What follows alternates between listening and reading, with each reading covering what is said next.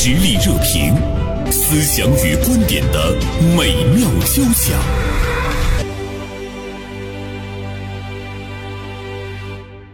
今天呢，我们来关注一下胡鑫宇的事件。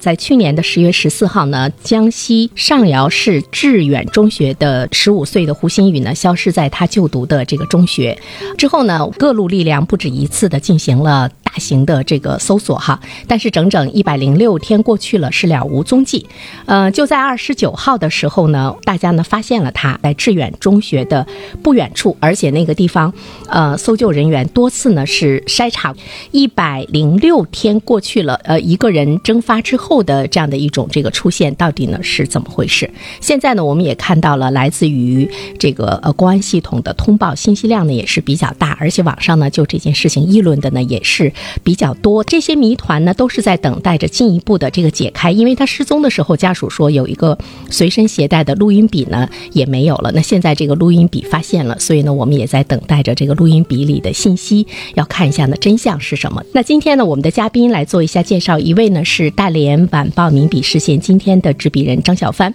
呃，还有一位呢是辽宁世鹏律师事务所的刘甲明律师。小帆，呃，你对这件事情最大的关注点是什么？作为一个媒体人呢，我更多的关注这件事情的背后，呃，为什么会引发社会这么大的关注？而他，呃，在这个信息的发布过程中，我们的政府的机构，呃，我们的调查机构是否存在着一些这个信息滞后？那么造成社会上的一些这个谣言四起。它的背后实际上反映了一个信任的这个问题啊，信任缺失啊，或者是信任的危机啊，以及我们呃普通的民众和我们的管理机构和我们调查机构呃公安机构之间到底应该是怎么去建立这样一种信任关系？我觉得这个是我们现在应该关注的一个问题。嗯嗯，其实呢，在。以后吧，我觉得也会有一些人员失踪的这样的事情来出现。事实上，我们呃晚报社嘛，就是在春节前就报道了一个孩子。这个孩子我记得应该是开发区的，也是失失踪了，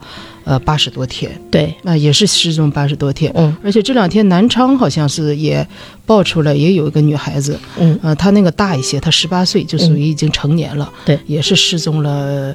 这个。接近百天吧，八九十天，所以类似的事情实际上每年每嗯都有发生，每时都。对，可能会无论是在什么地方，会发生尤其是对于孩子来讲，他对一个家庭的这个打击，因为所有的家庭他都是有孩子的，对，它涉及到一个人们的安全感。好好的一个孩子失突然之间没了，为什么这么长时间没有结果？他是一个安全感的问题。对，不单单的是对于他的父母来说，这种打击是不能承受的。跟他在一个学校读书的这些孩子们，包括他的呃他们的家长们，我相信近一段时间都是有有一种惊恐万分哈，不知道这个孩子的失踪。的背后的真相到底是什么？如果是因为呃其他的一些原因的话，就会呢哎考虑到呢自身的这样的一个安全。失踪的这个事件每年都会有所发生，所以说今天呢，我们也就胡鑫宇的这样的一个事情，我们也想去了解一下。比如说在法律的程序上，对于公安机关来说，它相关的一些信息公布的这样一个透明度，关于失踪人员的这个报案，它的处置的呃这种流程究竟是什么样的？刘律师想问一下关于失踪人。员的报案，公安机关他的这个处置的流程是什么样的？这个失踪人员的近亲属，也就是他的父母、配偶或者是子女，或者其他兄弟姐妹等近亲属的这个都属于这个范畴，可以呢到当地的公安机关进行报案。公安机关呢报案以后呢，通常情况下按照工作的流程是应该登记受理的，特别是未成年人失踪的报警是属于呢。救助性的一个警情，公安机关呢受理后，通常情况下会按照法定的程序查找失踪人员。通过这个胡鑫宇这个案子，我们也注意到，当地的公安机关呢也确实受理，也确实按照程序开始查找这样一个失踪人员。只有在发现了有犯罪事实或者是犯罪的嫌疑人，那么呢公安机关才能做出立案的决定，才能启动。大家所希望的刑事诉讼案件当中的一个立案侦查的程序，否则的话，那么它就始始终属于公安机关调查搜寻的工作的范畴，而不是作为一个刑事案件予以立案。对于这个胡鑫宇的失踪的事件来说，不能一下子把它呢定位为这个刑事的案件。没有犯罪事实。对，实际上一月一号啊，从民众的心态上，他觉得不接受。呃，到一月一号应该是七十七天。嗯，在那之前呢，就是网上各种消息啊，又说他们那有一个光头的化学老师，然后就监控啊，又被人动手脚啊等等，各种各样的发现带血的棉被，大家都认定了，在你心里还是他杀。啊，这里边是有有这个刑事案件的，对。但实际上公安机关他真正调查的结果，就像刘律师说的，嗯。他没有这方面的这个证据。实际上，公安机关的在办案过程中，他不存在任何问题啊。但是我们却注意到呢，现在的这个矛头是指向了呢公安机关，而且我们也看到了来自于民众的一种呢这个不相信，比如说包括信息的这个公开还有透明啊、这么长时间过去了，我们会看到呢关于这件事情传递出来的各种各样的一种原因呐、到底是怎么回事啊？网上的故事比较多，对网上的说法捕呢是风捉影的东西对对对太多了。对，到底是自缢还是他杀？什么时候身亡的？等等这些方面，所以呢，也想问一下刘律师，有人员失踪之后啊，公安机关的这个信息的公开透明度究竟应该是什么样的？他是不是应该完全的要向公众来公开他们整个的这个过程的这个信息？呃，这里面呢需要区分的。呃，如果是一个刑事的案件，呃，如果公安机关已经立案侦查了，那么通常情况下，公安机关会按严格的按照法定程序透露一些概括的案情，但是呢，具体的案情通常情况下只有在法院判案以后，那么才会对外进行公开或者报道。二一个呢，如果是一个所谓的救助性的案件，那么呢，我们的公安机关可以根据相应的情况，采取相应的一个公开的一个对策。由于现在社会已经进步了，民众呢对政府公开信息的期望值呢是越来越高的。实际上来说呢，这也是一个民主进程的一个有力的体现。你说老百姓呢有一种很强烈的一种知情的权利，但是呢，由于政府呢，它毕竟行使着公权力，按照我们国家信息公开法的一般规定，以公开作为一个原则，以不公开作为一个例外。但是呢，对于涉及到公众普遍关注的，比如说胡鑫宇这个案子，我倾向于应该适时适地、有节有度的进行公开，以解开群众的疑惑，从而呢也有利于消除一些相应的一些谣言，这是有利的。嗯。但是呢，如果涉及到了当事人的一些隐私嗯，或者其他主体的一些隐私嗯，或者是办案机关的这个所谓的一些工作的秘密，嗯。或者涉及到一些其他的公共利益，这种情况下，这个信息是断断是不可能进行公开的。嗯。比如说这个信息公开与不公开，那么很大程度上政府是有一定的拿捏度，也就有一定的尺度和分寸的，嗯不会一概括的、完整的、彻底的、干净的，我对社会进行公开。对任何一个社会嘛，它都是有法可依的。嗯政府呢也是需要法无授权不可为啊。政府因为它是一个公权力机构嘛，政府你要公开，必须有有法律的依据。我们只有把这个政府呢关到这个制度的笼子里，这样老百姓才能有更多的一种法治社会的一种一种信心和一种勇气。这个信息公开，其实呢，它是有规定的，哪些要公开，哪些不公开。但是我们现在看到公众呢，其实对这个信息公开的要求度是很高的。嗯，但是对于普通的老百姓啊，第一个他不了解相关的一些规定，嗯第二个呢，他就是觉得啊，凭什么不说？当你不说、不及时的公开的时候，他就认为这是有阴谋的。是人都有一种这种所谓的阴谋论的这种趋向吧对。一碰到当他无法解释或者他不明白信息不明白的时候，第一反应就是这里边有阴谋，嗯啊，有什么不可告人的秘密？为什么不说呢？嗯为什么这么长时间不破案呢？肯定里面有什么阴谋，嗯会有这种这个普遍的一个心态。而且现在处于一个网络社会，信息太快了，而且呢，我们都知道，其实任何一个人，呃，对一件事情的这个发生，不管是好事和坏事，其实我们在呃去想它发生的原因的时候，多多少少都会有疑问主。观的主观的疑问呃主观的疑问，对主观，的比如说以前呢，我们会把这种疑问埋在心里面，嗯，但是现在呢，我们会看到，当有人把这种疑问他在一个公众的场合给提出来的时候，其实，呃，它应和了人们心中的那样的一种一种疑问，甚至于我觉得这个是是合拍的。你找到了跟你的呃这个相同的一种声音，你会更进一步的确定来说我的疑问是没有问题的。所以呢，再加上网络社会的呃。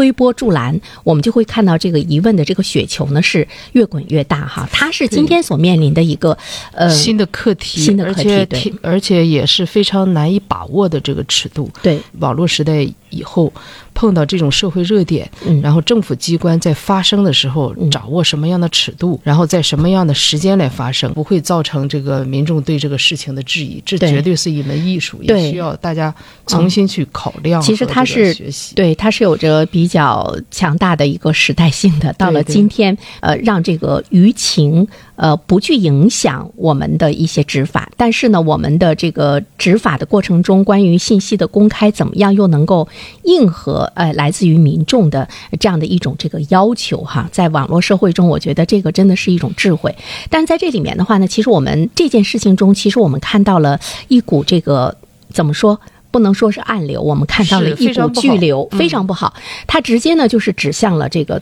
对政府公安机关的一种不信任。所以在这儿的话呢，也想问一下刘律师，是为什么在今天来说，就是公众质疑相关部门应对不力，呃，处置这个迟缓这方面的这个声音这么大？这里面呢有这以下几个因素所导致的。第一个呢，我们的传统媒体通常认为呢，我们我们媒体是一个社会的公器，只要遵循一个独立、客观、平衡报道，那么我们这个媒体呢都是受欢迎的。但是呢，在每一个人呢都成为麦克风的时候，我们律师也注意到，有许多自媒体的发声，它往往只是站在某一点的角度或者某一方角度上进行一个发声，而没有遵循我们传统媒体所遵循的客观和一个平衡的报道这样一个原则。所以说呢，这里面就容易它有一种倾向性，或者说是一种误导性。一旦对公众产生一种印象以后，大家公众的一个选择走向一种错误的一种认知，这种情形是极其危险的。另一方面呢，也公众对为什么对质疑有关部门应对不力、处置比较迟缓，这里面呢，公众的质疑，我们永远相信群众的眼睛是雪亮的。但是呢，我们这么多的人在事发以后这么近的距离，胡鑫宇死在崔志的距离仅仅有四百多米，在这种情况下，那么这么多的人力、物力、财力搜索、搜救却没有发现，大家呢应该有一种合理的怀疑，这种的怀合理的怀疑，甚至是一种尖锐的批评，我们政府都是要应该接受的。另外一个呢，政府在应对这样一个突发事件的时候，全国人民都关注案子的时候，没有进行按照一个所谓的应对从容的应对，说我们有节奏的，也及时的公布有关的细节。有时候我们就说嘛，谣言是止于真相的。只要当地的公安机关或者当地的政府能够及时的把胡鑫宇案子的真实的情况客观如实的陈述出来，公布出来，这时候很多的谣言就没失去了它存在的土壤了。在这个方面呢，你说我们及时公布信息、及时应对方面，应该说啊，离公众的需求还有很大的距离。嗯，其实呢，也是因为在某些方面做的不够。呃，才会呢引起大家的一种不相信。呃，比如说这个一百零六天过去了，当时那样大规模的这个寻找，竟然在这附近找到了。按照常人的一种思维的话，大家会想说，那是不是在这个寻找的过程中，他不是那么尽力呀、他不是那么用心啊？就这么近的地方，你竟然没有发现。对他这个事儿哈，是应该有非常大的一个偶然性和特殊性。他把所有的林子都翻了好几遍，包括周边的那么多的水塘都给抽干了。那独独的就是在林子里这一个仓库，他没进去。他们可能先入为主，觉得这个围墙都五米多哈，然后也问了一下看门的，说有没有人进入。那你说？咱现在想这个十五岁孩子离开，他要想进入这个呃仓库这个大院儿，他也不可能大摇大摆从正门进，他肯定是要翻墙进。人有的时候就是灯下黑，就是在眼皮子底下就没往这儿想，就没想到他进去了。嗯，这个事儿有有他很特殊的这个原因，但是呢。到了目前这个结果，那公公众肯定要质疑你这么多人翻，嗯，就在眼皮子底下，你就是没进去，嗯，而且到底是挂了这么长时间还是怎么回事？现在看。等吧，我觉得应该在今天或者明天，应该它基本结果应该出来了。但是它最后的这个，就像刘律师说的，他真正开新闻发布会对外公布，这个恐怕还得一段时间。嗯，公安机关他都会四脚落地。啊，然后再把事实给陈述、陈述出来、公布出来。但是我们相信，当地各层机构应该是承担了很大很大的压力，是非常的谨慎。对，其实是一个很普通的人员失踪的这样的一个案件，但他现在成为了全国的这个焦点，他们承担的这个压力是可想而知。但是我们也要想一想，失去孩子的这个家庭，嗯，这个家长不断的在被撕裂，呃，这样的一个事件，我们看到社会媒体在不断的放大，人们呢是在不停的寻求。真相，什么碎尸案呢？什么什么的都给说出来了。设身处地的去想一想，比如说一位母亲、一位父亲，在这个过程中，其实他是不断的会受到伤害，不是二次伤害、三次伤害，一百多天，他是在无数次的受到了这个伤害。所以说，从家长的本身的这个角度上来讲，我觉得也无法去承受。所以说，我们就会看见，在探寻真相的这个过程中，这种猜疑、这种推波助澜，包括呢这种质疑，在某种程度上来说，也是。应该有值得我们去深思的一个地方了。现在实际上就是因为造造谣的特别多啊，在这过程中，那个互联网这方面已经处理了好多个这种胡说八道，嗯啊，已经封了不少号了。嗯，那么最近这两天。呃，一些大的媒体哈，比如说新华社了、人民日报啊，这个澎湃新闻、澎湃澎湃新闻，他们还是侧重于现场，嗯，就是新京报啊等等这些，他做了一些评论性的文章，正面的引导。我觉得这些主流媒体下场然后发声，它对于整个舆论的导向，它是有一个很重要的指引作用。我们的正面的声音、正面引导的声音，让社会安定的声音，应该占据主流阵地。对，就让那些谣言就没有可可乘之机了。是，但是我们刚才也说，谣言的产生它可能也是有原因。所以呢，最后呢，我们呃，请刘律师一分钟的时间吧，就是呃，从这个律师的角度上来讲，就是提升这个公信力，呃，应对呢这个舆情这一方面的话呢，从法律的这个角度上来说，您有一些什么样的建议？我们认为呢，第一个呢，任何的事件宜早不宜迟，要尽快的公布真相。而且呢，要有效的回应公众的一个期待或者一个疑问，针对公众的疑问，一定要进行严密的、权威的解释和论证。民有所问嘛，我有所解。最后一个呢，任何的事情都必须要遵守法定的程序，要以看得见的形式来实现正义。其实，在这里面的话呢，嗯。还是要成长吧，就是说到这个成长，就是我们的这个执法机构怎么样呢？在应对舆情这一方面的话呢，该有更多的来回应民众的透明啊、急速啊。机制啊，等等，这个手段是要有互联网速度。对对，他现在很多政府啊都有一个很明确的规定了，碰到重大的社会关注的舆情，应该在多少多少小时内，应该有一个最初的回复。嗯啊，然后什么样的情况下应该及时披露，这是有的。另外，刚才你说到成长，实际上所有人成长都是包括网民也应该成长，是应该学会自己的判断。对对呀，这件事情就大家你也去关注。对。但是你你把整个事情梳理之后，你应该有自己一个判断，是不能说一个自媒体发山上发现了一个什么东西，那你就跟着走了。其实我们也看到，其实自媒体最终的目的，它未必呢是公布真相，为了蹭流量嘛，对，蹭流量粉嘛。而且在这其中也出现了一些令人呢比较痛斥的这个事件，就这个事件本身，一些自媒体的做法也让人觉得呢是一种蘸血的馒头吧，对，突破了这个道德的底线。好，那么这件事情我们也期待着它的真相。